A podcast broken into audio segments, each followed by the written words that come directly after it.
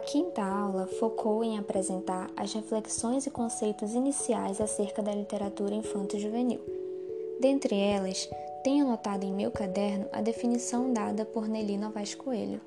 Abre aspas.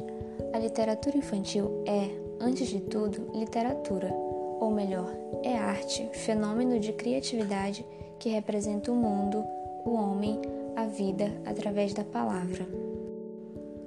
Referencial teórico para essa aula foram utilizadas as pesquisas e os livros desenvolvidos pelas autoras Nelly Novaes Coelho, Lúcia Pimentel Góes, Graça Graúna e Lucila Bonina Simões. As obras de todas essas autoras também foram nos apresentadas através dos slides.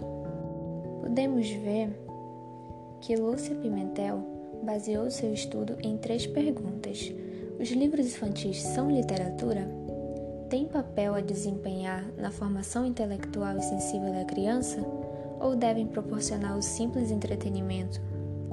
Ainda segundo Lúcia, literatura infantil é linguagem carregada de significados até o máximo grau possível e dirigida ou não às crianças, mas que responda às exigências que lhes são próprias.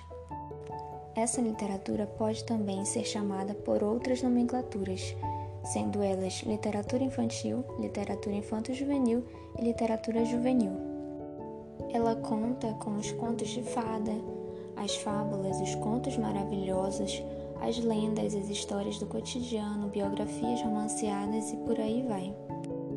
Foi muito interessante notar que esses autores se debruçaram a pesquisar a literatura infanto-juvenil. Isso me fez pensar sobre o meu TCC. Se eu faria o meu TCC sobre algum tema relacionado à literatura infanto-juvenil, já que é um tema e uma disciplina que eu gostei muito.